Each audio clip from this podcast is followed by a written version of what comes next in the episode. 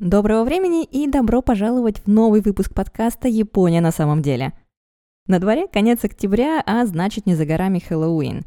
В Японии к этому празднику готовятся заранее, метлы, скелеты, бутафорская кровь и тыквы смотрят на вас с каждой магазинной полки ну, еще где-то в сентябре. Я тоже подготовилась заранее, Правда, поскольку страшных историй я обычно боюсь, то для создания этого спецвыпуска решила прибегнуть к помощи профи – Даша и Гриша ведут True Crime подкаст «Ни разу не дворецкий», и дело с маньяками и кровищей имеют регулярно. Вот вместе с ними мы и решили рассказать вам несколько леденящих историй о самых знаменитых преступлениях Японии и их отпечатке на культуру этой страны – Ссылку на подкаст «Ни разу не дворецкий» я прикреплю в описании эпизода, так что теперь вы всегда будете знать, куда можно пойти за историями, перед которыми знаменитые японские кайданы покажутся детскими сказками. А мы приступим. Дисклеймер. Данный эпизод содержит описание сцен насилия, а потому не рекомендуется к прослушиванию лицам, не достигшим 18 лет.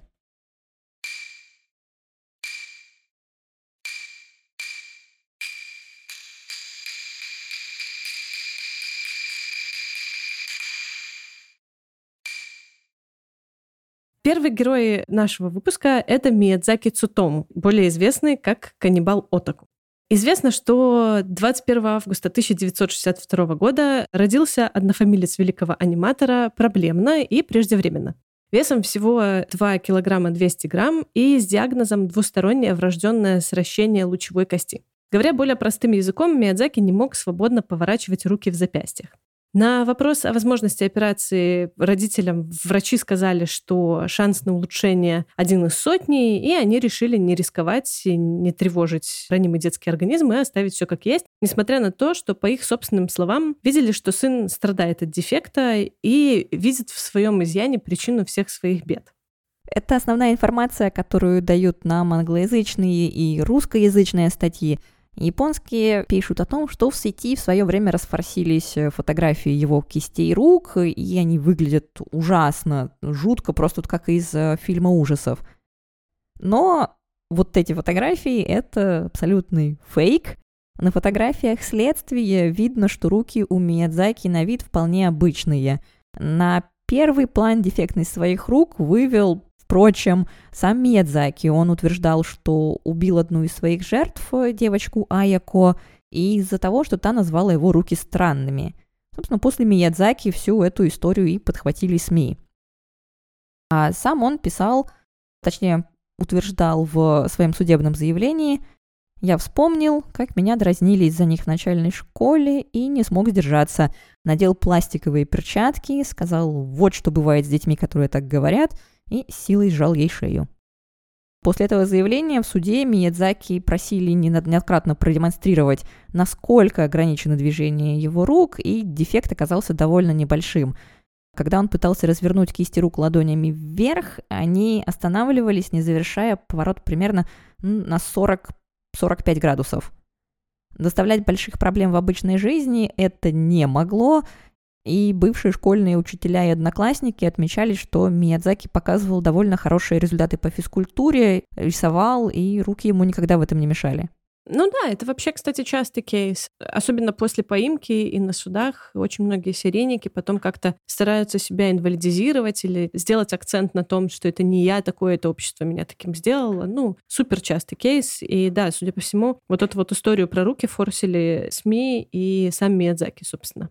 Ну и, судя по всему, ему родители уделяли ну, не очень много внимания, когда он рос. Отец пропадал на работе все время, а матери было важно в первую очередь общественное мнение. В дальнейшем, после казни, она даже отказалась ухаживать за могилой, а Миядзаки был похоронен вместе с э, безымянными слэш-бессемейными людьми и вообще в ранние годы его воспитанием занимался дед. Поэтому, ну, как бы неудивительно, что обделенный вниманием родителей ребенок как-то потом хотел всячески привлечь к себе внимание от других людей, используя вот этот вот свой как бы дефект и форсируя его. А ведь так и появился Джокер. На минуточку. Типа того, да.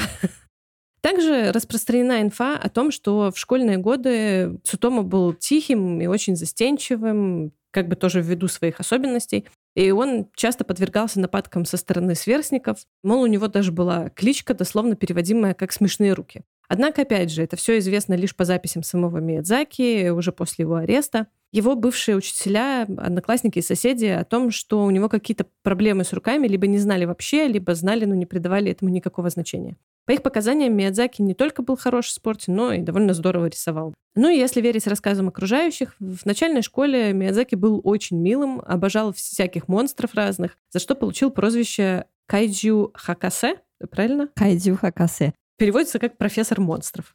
Он был довольно умным юношей и одним из лучших учеников младшей и средней школы, но вот уже в старшей школе его успеваемость пошла на спад. Он немножечко забил на учебу, ну, по одной версии, возможно, на зло родителям, которые сулили ему большую карьеру учителя английского. Он упустил шанс поступить в престижный университет Мэйди, и, не оставив себе выбора, он поступает в ПТУ, колледж, что-то такое э, среднеспециальное, на фототехника. И в колледже его странности вот начинают проявляться уже сильнее и намного заметней. По рассказам ребят, которые с ним вместе учились, Цутому часто тусовался на спортивных мероприятиях.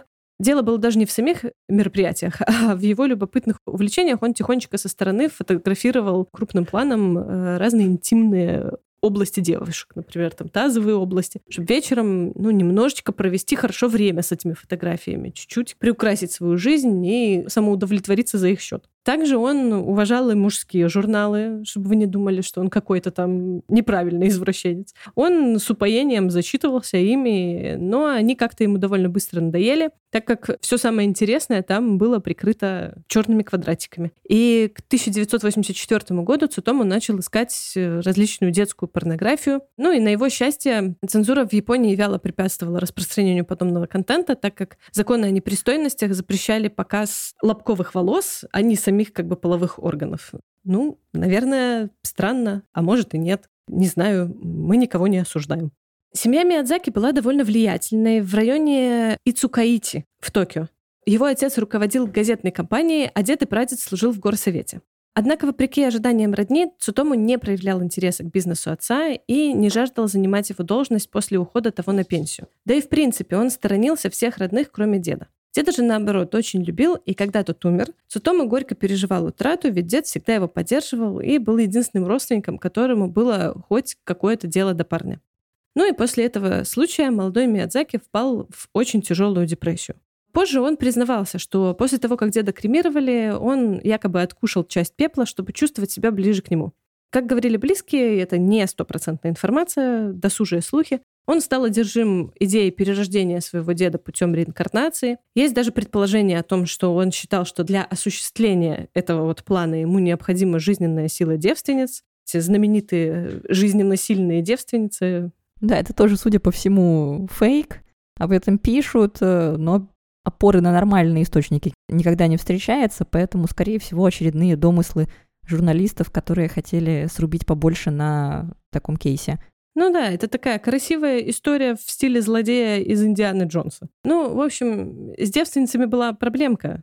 Цутому не сильно умел общаться с девушками. Ну и вывод напрашивался один. Девственница должна была быть мала и слаба, чтобы он уж точно мог как-то с ней взаимодействовать. Собственно, это и повлияло, видимо, на выбор его жертв. Тоже распространенный довольно шаблон.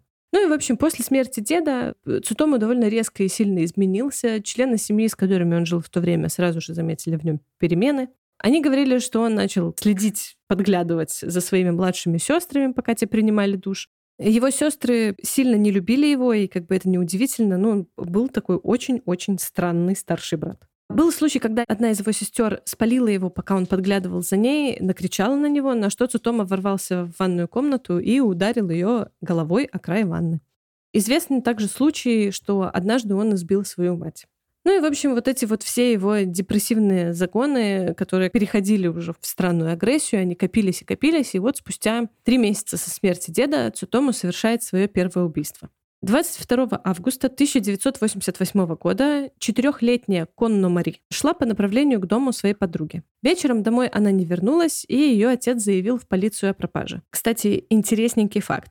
Знаете ли вы, что вот эта вот история из фильмов, что нужно ждать 24 часа после пропажи человека, прежде чем заявить о его пропаже, это фейк. Типа, если вы знаете, что человек пропал и что-то подозреваете неладное, бегите в полицию сразу же. Никаких 24 часов. Это все придумали киношники. Надо заявлять о пропажах человека as soon as possible, вообще максимально быстро. Потому что чем быстрее начнутся поиски, тем больше шанс на успешное нахождение Ну, тем не, человека. тем не менее же довольно ну, известны такие случаи, когда полицейские отмахивались, мол, э, еще же ничего не произошло, ничего не известно, и подождите хотя бы сутки. По крайней мере, в практике Это- США такие случаи были, они задокументированы. Ну, это как бы пережиток прошлого, не очень хорошего американского, то есть они неохотно искали там, например, цветных людей различных, потому что, ну, мало ли где он шарохается там по улицам у вас, знаете ли. При этом из благополучных районов людей они искали более охотно белых цисгендерных мужчин. Суть в том, что вот это не правило про то, что ждите 24 часа.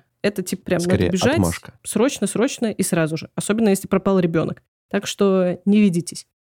Возвращаемся к Конна Мари. Отец ее сразу же заявил в полицию тем же вечером, он молодец. И позже, по словам самого Миядзаки, когда он увидел вот эту вот маленькую девочку, он просто подошел к ней, предложил пойти в прохладное место, на что малышка согласилась, и он посадил ее в свою машину.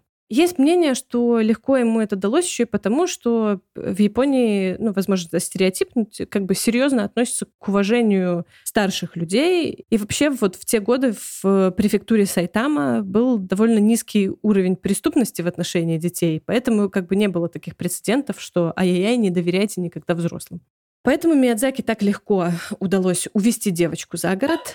Какое-то время они шли по тропе для хайкинга, но когда девочка устала и начала плакать, Миядзаки набросился на нее и задушил. Он надругался над телом, э, возможно, не сразу. Есть статьи, в которых упоминают, что он бросил тело, а приехал провести с ним время только на следующий день. Еще и камеру в аренду взял, чтобы все заснять. После чего он оставил ее в лесу и вернулся домой, прихватив одежду ребенка в качестве трофея. Ну и время от времени потом он возвращался на место преступления, чисто посмотреть, э, как там дела обстоят. Что тоже, как мы знаем, очень популярный кейс для различных убийц. Ну и вот через несколько дней семья пропавшей девочки получила открытку с сообщением «Кругом дьявола». Полиция и общественность развернули мощнейшую кампанию по поимке преступника и поиску пропавшей. Полиция прочесывала все близлежащие районы, они опрашивали всех поголовно. Благодаря этому они нашли двух свидетелей, которые уверяли, что видели девочку с круглолицым, кудрявым незнакомцем в белом свитере, но это все. Несмотря на все усилия, спустя несколько недель поисков дело было заморожено. Хочу здесь перебить. На самом деле в Японии очень мало кудрявых людей. Поэтому для меня вот этот момент является очень странным. То есть им сказали свидетели, ищите кудрявого японца, и полиция не смогла его найти. Но он мог просто голову не помыть на тот момент. Может быть, или в капюшоне ходил, но вот кудрявых японцев действительно очень мало, поэтому тут э, не иголку в стоге сена надо искать, а прям красный яркий флаг. А ведь и правда, это такой типичный прием в том же аниме, когда аниматоры пытаются изобразить иностранца, он либо блондин, вот э, практически всегда, либо блондин, либо какой-то кучеряш. Ну, в общем, как-то так. Несмотря на такую кричащую примету, дело застопорилось, а Цутому начал названивать родителям жертвы. Звонки могли, кстати, продолжаться минут по 20. Вот он мог 20 минут непрерывно названивать, и когда они брали трубку, он мог тут же ее бросить или начать дышать в телефон. И вот в период с 3 октября 1988 года по 1 июня 1989 он убивает еще три жертвы. Он, конечно, ну, не самый продуктивный серийник, на его счету было всего четыре убийства, но совершал он с ними ну, действительно не очень приятные вещи. В принципе, Тед Банди, наверное, нервно покурил бы в сторонке. Несмотря на заявление в полицию, первых двух жертв довольно долго не могли найти, а вот тело третьей жертвы нашли уже через шесть дней после совершения убийства. Одежда девочки и ее тело были найдены, и в тот же день семья ребенка получила собранную из газетных вырезок записку-анаграмму, в которой были слова «Эрика, простуда, кашель, горло, отдых, смерть». Расшифровывалась эта анаграмма, предположительно, жаль, что нельзя вернуть ее обратно к жизни. А в феврале 89 года Миядзаки отправил родителям своей первой жертвы Конна Мари пепел, кости и зубы девочки, а также фотографии ее одежды и еще одну анаграмму. Мари, кости, жечь, доказательства экспертиза. Эту анаграмму тоже расшифровали, правда, не совсем понятно когда. Все варианты расшифровки по содержанию сводятся примерно к одному тексту «Отправляю в коробке точка Миядзаки Цутому». Видимо, желаемой реакции преступник не получил, а поэтому через несколько дней он отправил полароидный снимок Мари в газету «Асахи» под псевдонимом Имада Юко, женским именем и игрой слов, которая означает «вот что я вам сейчас скажу». Вот здесь как раз хотела остановиться на анаграммах. Почему непонятно, когда ее расшифровали? Потому что если бы это произошло во время следствия, и было бы написано прямым текстом «отправляю в коробке Миядзаки Цутому», надо искать кудрявого Миядзаки Цутому. Поэтому возможно, что расшифровки были уже после того, как дело было раскрыто, и занимались этим скорее уже любители, а не профессионалы. Ну да, это вполне, кстати, частый кейс, что потом, ну, когда э, публикуют обычно всякие разные письма и сообщения, и позже всякие любители-расследователи. Ну, точно так же, как и с Зодиаком. У Зодиака же одну из его шифровок расшифровал просто любитель. Поэтому такая распространенная история довольно тоже. Ну и, в общем, несмотря на все вот эти вот э, подарки от Миядзаки, следствие и экспертиза сразу не смогли идентифицировать Мари по э, вот этим присланным зубам. И это Цутому очень разозлило, потому что он-то хотел прославиться, в новостях сразу же передали, что экспертиза не смогла идентифицировать Мари по признанным убийцей зубам. Это немножечко рассердило Цутому, но они, видимо, вскоре одумались и выпустили другой сюжет, что такие удалось идентифицировать, который Цутому уже не посмотрел. И он, расстроенный, конечно же, сел писать письмо. Он написал письмо следующего содержания. Это я положила перед домом конно Мари картонную коробку с ее останками. Что касается инцидента с Маритян, я сделала это все одна от начала и до конца. И сейчас я говорю правду, потому что у меня есть на то причины. Прежде всего, кости в коробке абсолютно точно принадлежат, и сейчас я это докажу. Я видела пресс-конференцию полиции, где они сказали, что останки не принадлежат Марии. Ее мать на камеру сказала, что репортаж вселил в нее надежду на то, что Мари может быть жива, Тогда я поняла, что должна написать это признание, чтобы она не продолжала напрасно надеяться. Повторяю, останки принадлежат Мари. Ну и снова. Хоть и полиция не смогла идентифицировать маньяка по письму, фотография, бумага для открыток, коробка, в которой вот это все было прислано, стали важной зацепкой для них и намеком на то, кем является убийца. Если верить англоязычным источникам, Цутома не просто убивал своих жертв, он еще всячески надругался над ними. Многие пишут, что он чуть-чуть людоедил, пил кровь и все это снимал на камеру. Ну и насколько мне известно, в японских источниках везде упоминаются только пальцы. То есть, что он все действия он совершал только пальцами. Ну и вот 23 июля 89 года Миядзаки наткнулся на двух маленьких сестер, играющих на улице. Он убедил младшую пойти с ним подальше к реке, где он будет ее фотографировать. Ну а старшая девочка поступила очень разумно. Она убежала домой и рассказала все отцу, который немедля поспешил спасти свою дочь. Прибежав на место, он обнаружил, что девочка обнажена, и какой-то мужик фотографирует э, различные ее интимные части. Разъяренный отец одним ударом сбил фотолюбителя с ног, но Миядзаки удалось убежать. Однако полиция была уже заблаговременно вызвана и схватила Цутому у машины. Сперва они его задержали по обвинению в принуждении несовершеннолетнего к совершению непристойных действий. Однако на допросе он сразу же заговорил и признался в убийстве своей последней жертвы. Ее звали Номото Аяко.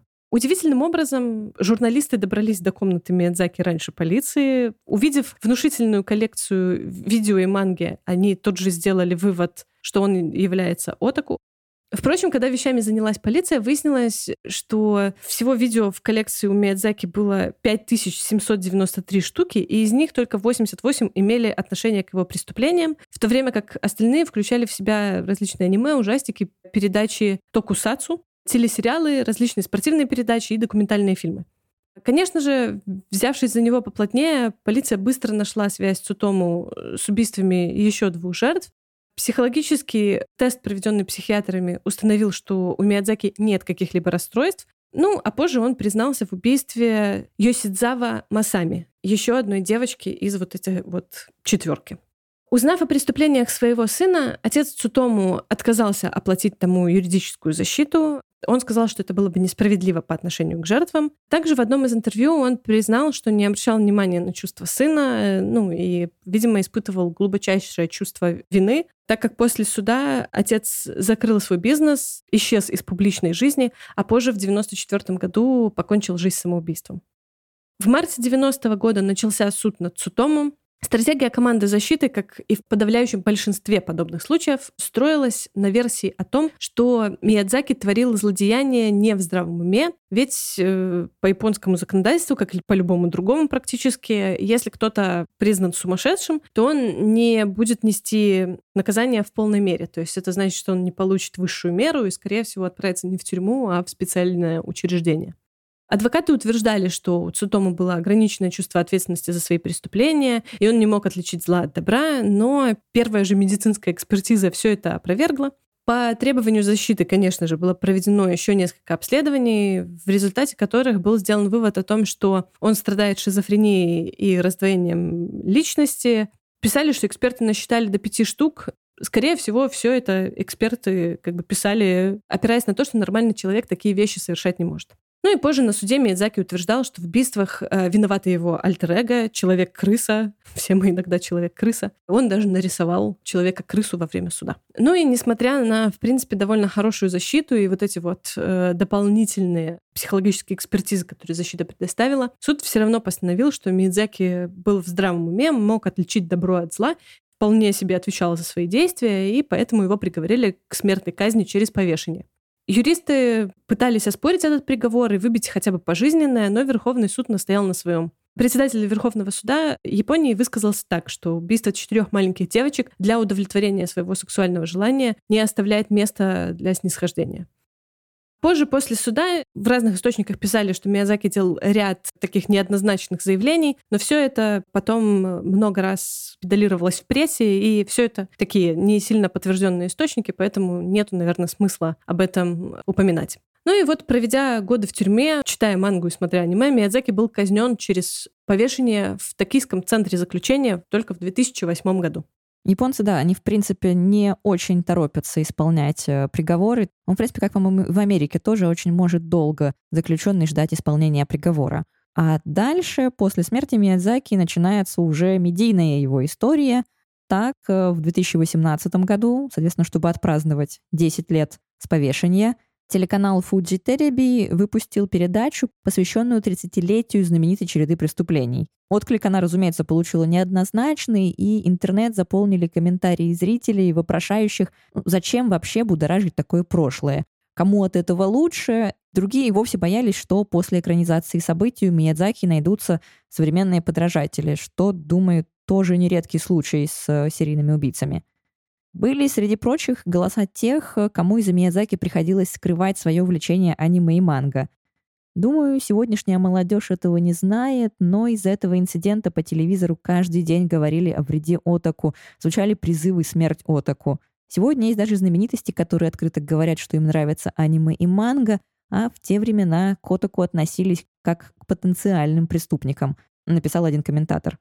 И тут мы возвращаемся к резонансу, который вызвал в обществе показ содержимого комнаты Миядзаки. Как вы уже знаете, изучив коллекцию, полиция обнаружила там далеко не только аниме, но общественное мнение уже сложилось. Миядзаки — это отаку, который живет в мире аниме и ужастиков, и наполненный эротикой и жестокостью произведения, в первую очередь и следует винить в его превращении в преступника.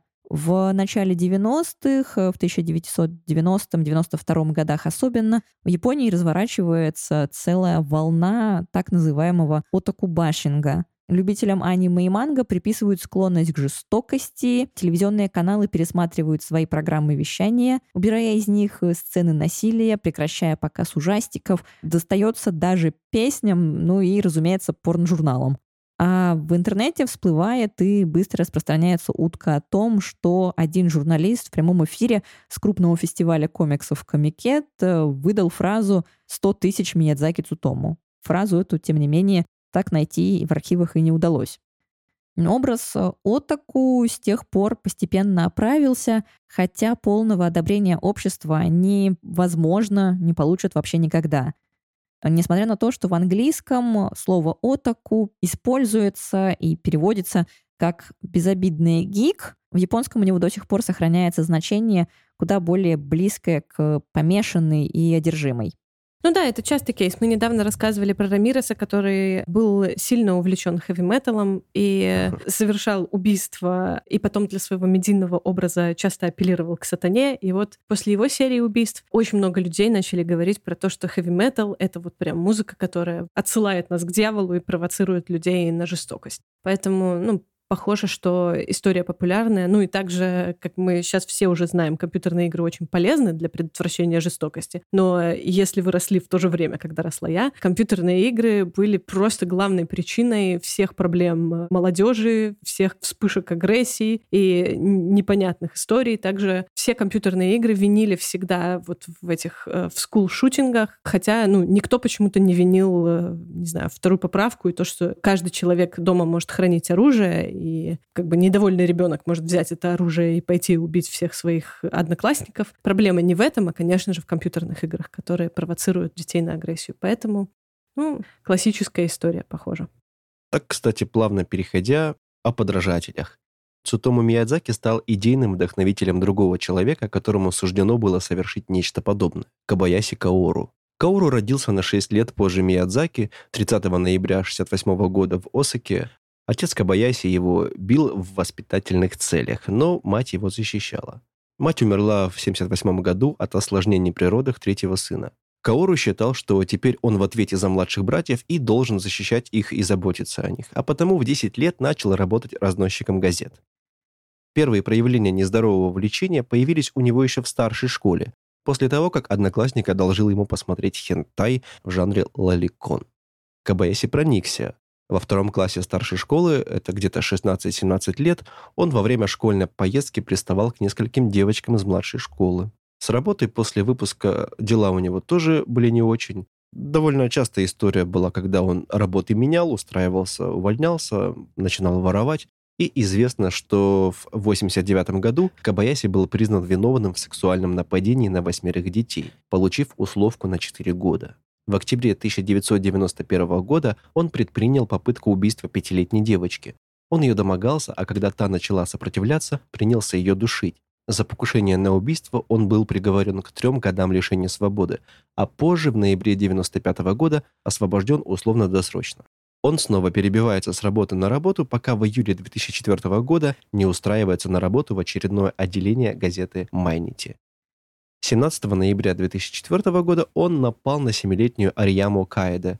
Примерно в час 30 дня Кабаяси подошел к семилетней девочке, которая шла из школы домой, и предложил ее подвести. Привезя ее к своей квартире, он сказал, что забыл кое-что и зашел в подъезд, а потом вернулся и сказал, что вещей очень много, чтобы нести одному, и попросил девочку ему помочь. Пока они были в квартире, девочка начала делать уроки. Кабаяси понял, что перед ним ответственный ребенок, который наверняка расскажет обо всем родителям, и решил, что у него нет другого выхода, кроме как девочку убить. Примерно в три часа дня он предложил девочке принять ванну и помог раздеться. В ванной он начал приставать к ребенку, и девочка начала громко сопротивляться. Кабаяси подумал, что так его могут услышать соседи, и перестал. Вместо этого он попросил девочку еще раз показать ему, как здорово она может держать голову под водой, и потом утопил ее.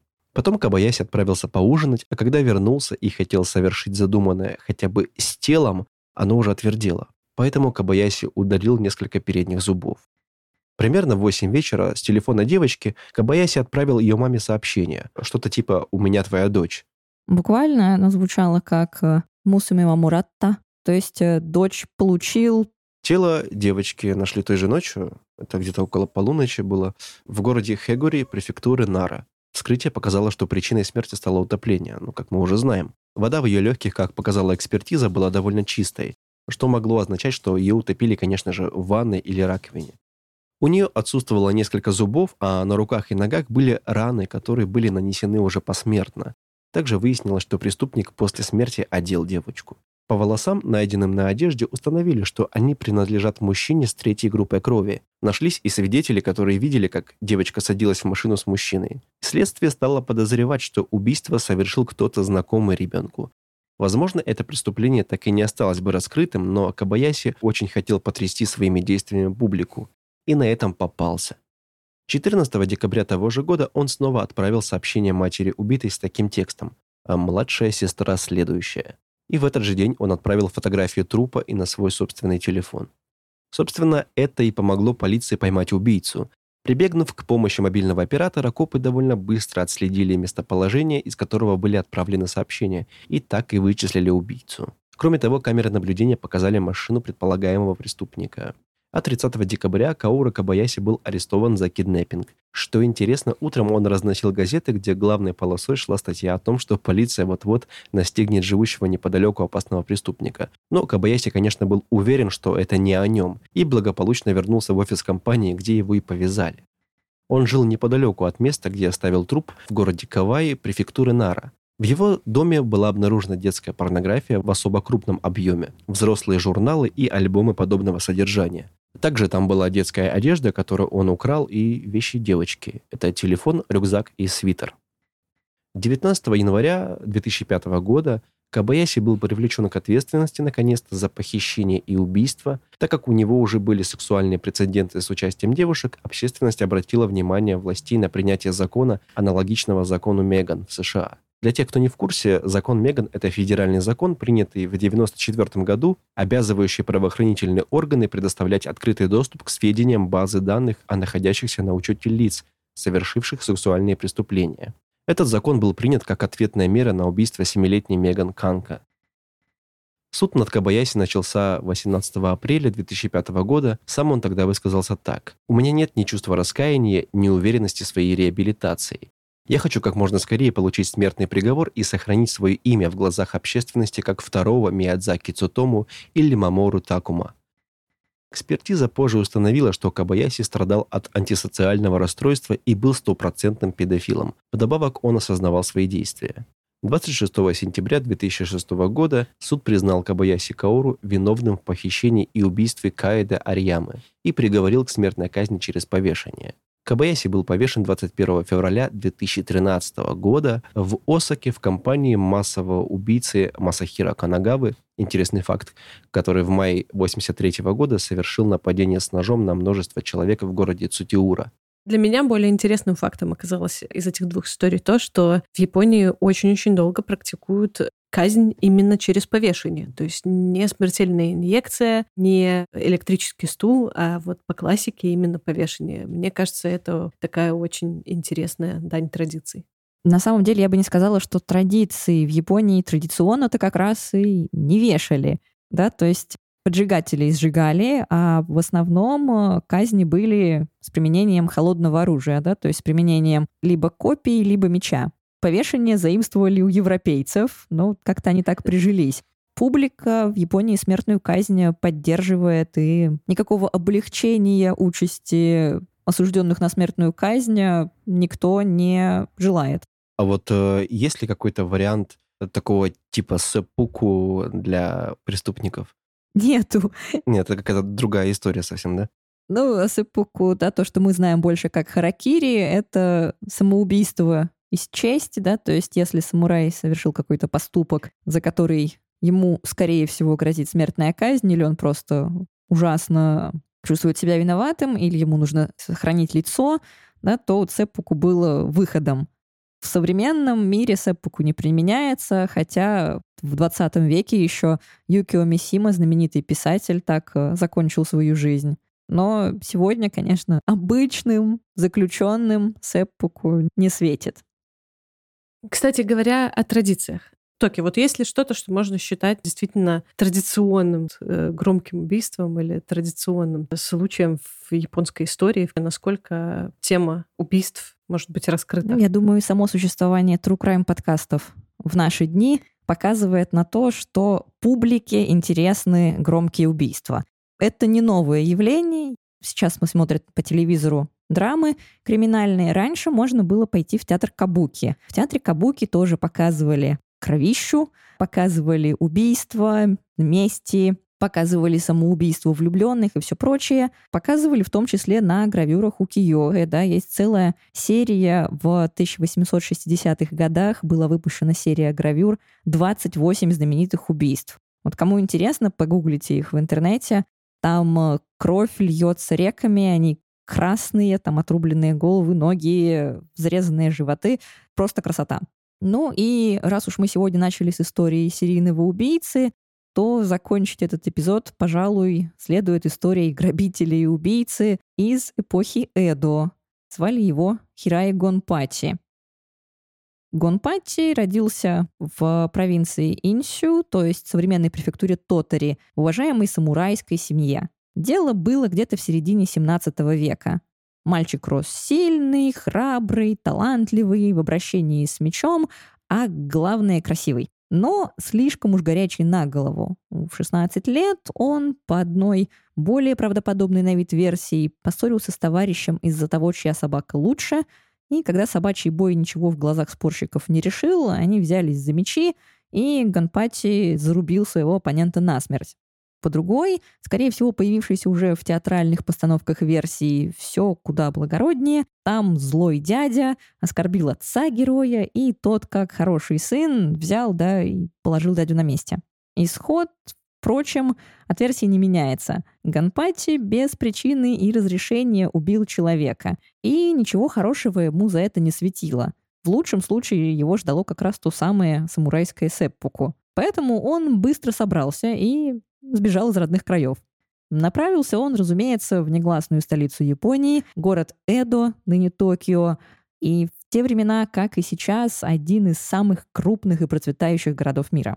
Путь э, Гонпати предстоял не близкий.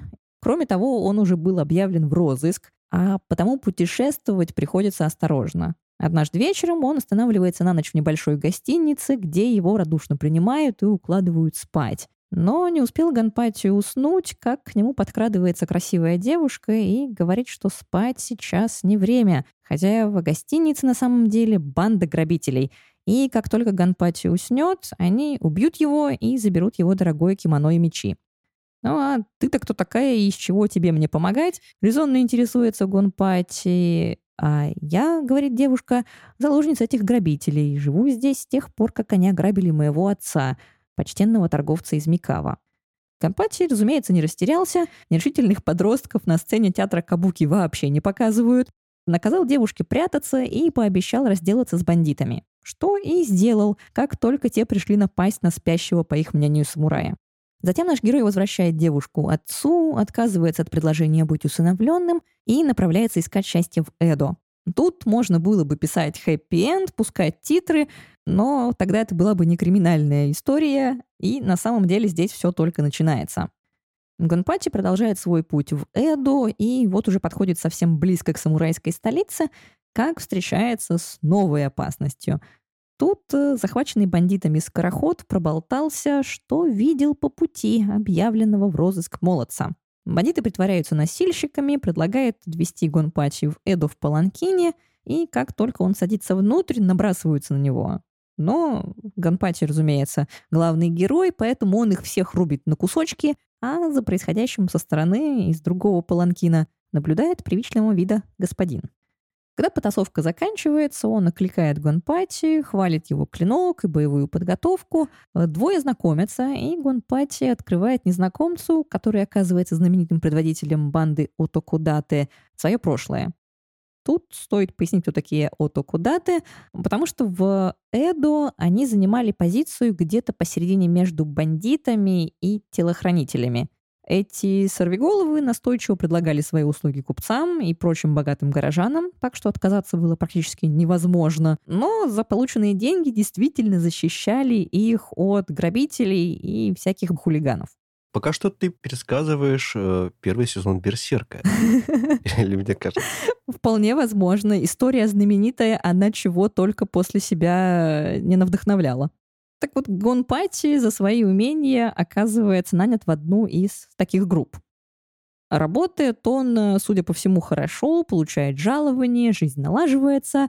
И тут товарищи рассказывают ему о красавице Кумурасаки из веселого дома Миура.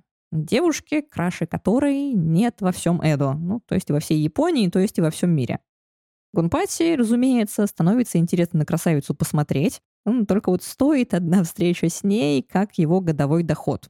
Гунпати, разумеется, не может упасть лицом в грязь перед товарищами, он собирает деньги, отправляется в веселый квартал, оплачивает себе вечер с красоткой, и когда Кумурасаки выходит к гостю, оказывается, что она — это та самая девушка, которую Гонпати когда-то спас от бандитов.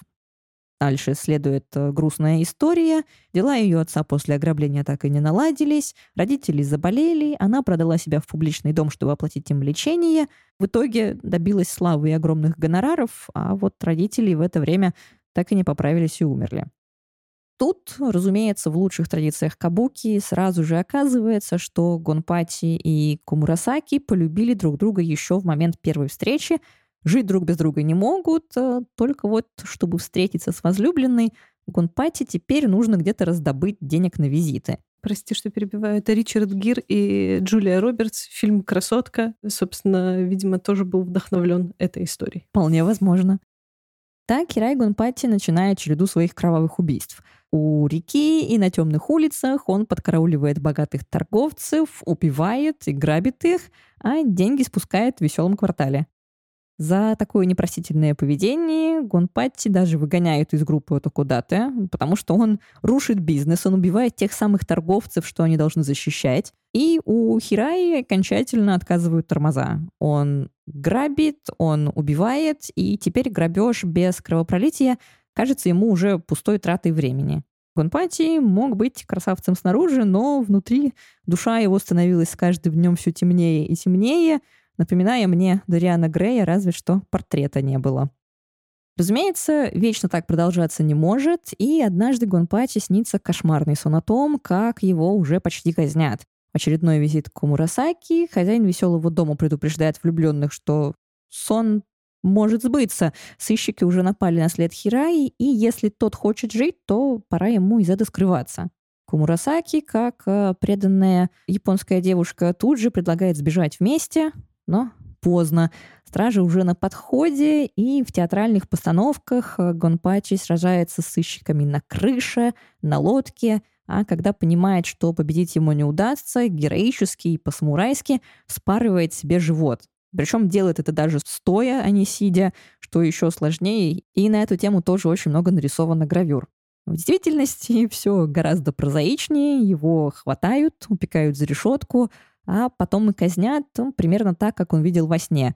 Привязывают к кресту и протыкают копьями.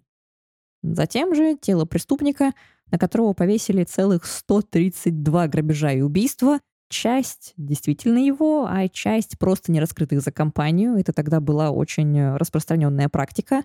Обезглавливают тело и закапывают все это в землю. Ну а дальше снова вступает в дело сочинителя театральных пьес, потому что красивому герою красивый конец. Бывший начальник Гонпати выкупает его тело, захоранивает его при храме, а Комурасаки наконец-то соглашается покинуть веселый квартал и за большой выкуп стать наложницей одного из своих ухажеров. Делает это она, разумеется, ради того, чтобы в первую же ночь сбежать из своего нового дома, украсть оттуда деньги для пожертвования, и она все эти деньги оставляет на молитвы о Гонпати, затем сочиняет на его могиле прощальный стих и закалывает себя. Так заканчивается кровавая история этой красивой пары, которая породит несколько постановок театра Кабуки, множество гравюр, ну и, в общем-то, по сей день непроходящую славу. А вот э, от жертв Ганпати история не сохранила даже имен. История красивая. Красивая Реально. история, да. Пришли изначально от такой грязи, от педофилии к такому хорошему, красивому финалу. Ну, как хорошему. Не очень хорошему, не почти совсем 150 хорошему. человек полегло. Да, но зато очень кино, киношно получилось. Очень киношно, да. Да, очень хорошо. К слову, кстати, о грязи. На самом деле мы опустили как бы очень много интересных, э, в кавычках, опять же, японских убийств. Например, первое место единогласно занимает убийство Фуруты Джунко, а второе и третье место делят «Зариновая атака в токийском метро». Про нее еще Мураками написал книгу «Подземка». И серийные убийства в Китакюсю. Если вам интересно, то можно с этим ознакомиться самостоятельно. Если честно, про убийство Фуруты Джунко даже я в нашем подкасте не осмелилась бы рассказывать. Уж очень страшная там история. Ну, думаю, в текстовых вариантах мы немножко это затронем. Совсем чуть-чуть, потому что в подробности там вникать не хочется совершенно. Ну и, кстати, вспоминая о рейтингах и аниме и всем, о чем мы сегодня говорили, есть еще убийство так называемое Невада Тан, как девушку эту называли, и считается, что очень было вдохновлено игрой и аниме, и манго, и всем, что там было выпущено по франшизе Battle Royale. Как выяснилось потом, девочка, разумеется, никакого Battle Royale не, не читала и ни к нему отношения не имеет, но, как всегда, медиа связали вот кровавые произведения о том, как школьники друг друга убивают, вот девочка, которая убивает других школьников. Я, кстати, позволю себе зацепиться за эту историю и попрошу тебя, Токи, по этому случаю, так как мы обычно в конце наших выпусков рекомендуем нашим слушателям, что послушать, что посмотреть, с чем ознакомиться, может, что почитать. Может быть, у тебя есть какие-то рекомендации, возможно, связанные с сегодняшними историями, возможно, нет. Может быть, ты могла порекомендовать, что почитать, посмотреть, послушать. Если брать Японию криминальную, то, разумеется, есть Battle Royale, классика, есть э, замечательное, малоизвестное аниме, но для любителей кровищи в больших количествах. Есть аниме под названием «Шигуруй». Я не знаю, как оно переводится на русский язык, но оно точно есть с русскими субтитрами как минимум. Там э, очень красиво режущие друг друга самураи на протяжении, по-моему, 13 эпизодов. Потрясающе. Еще 13 эпизодов. Цифра-то какая символичная. Да, для японцев никакого значения не имеет, но вот тем не менее. Плюсом про знаменитую Зариновую атаку в метро есть книга Мураками «Подземка». Она документальная, поэтому там никакого человека-овцы, ничего вот такого. Я уже давно ее читала, но там вот есть как раз и его оценка событий, и факты, и интервью. Поэтому такой вот интересный обзор с точки зрения вот этого преступления интереснее, мне кажется, чем все статьи в интернете вместе взятые. Ну и есть еще одно преступление, оно не против личности, оно против культурного наследия Японии. В 1950 году был подожжен золотой павильон в Киото. Про это тоже есть хорошая книга. Да, Юкио Мисима, как раз тот самый, который совершил последнее в истории Японии Сеппуку. Он написал про него книгу, так и называется «Золотой павильон». Переведена на русский язык, по ней сняты фильмы. Очень интересная история. Ну и про «Золотой павильон» у меня есть выпуск подкаста для тех, кто не любит читать книжки. На этом у нас на сегодня все. Продолжить вечер Хэллоуина я вам предлагаю за прослушиванием других выпусков подкаста «Ни разу не дворецкий», ссылка на который лежит в описании эпизода. А для самых отчаянных у ребят есть еще и текстовая версия подкаста, в которой собраны все самые жуткие подробности. Так что приятного вам вечера и до скорой встречи. Всем пока. Всем пока. Всем пока.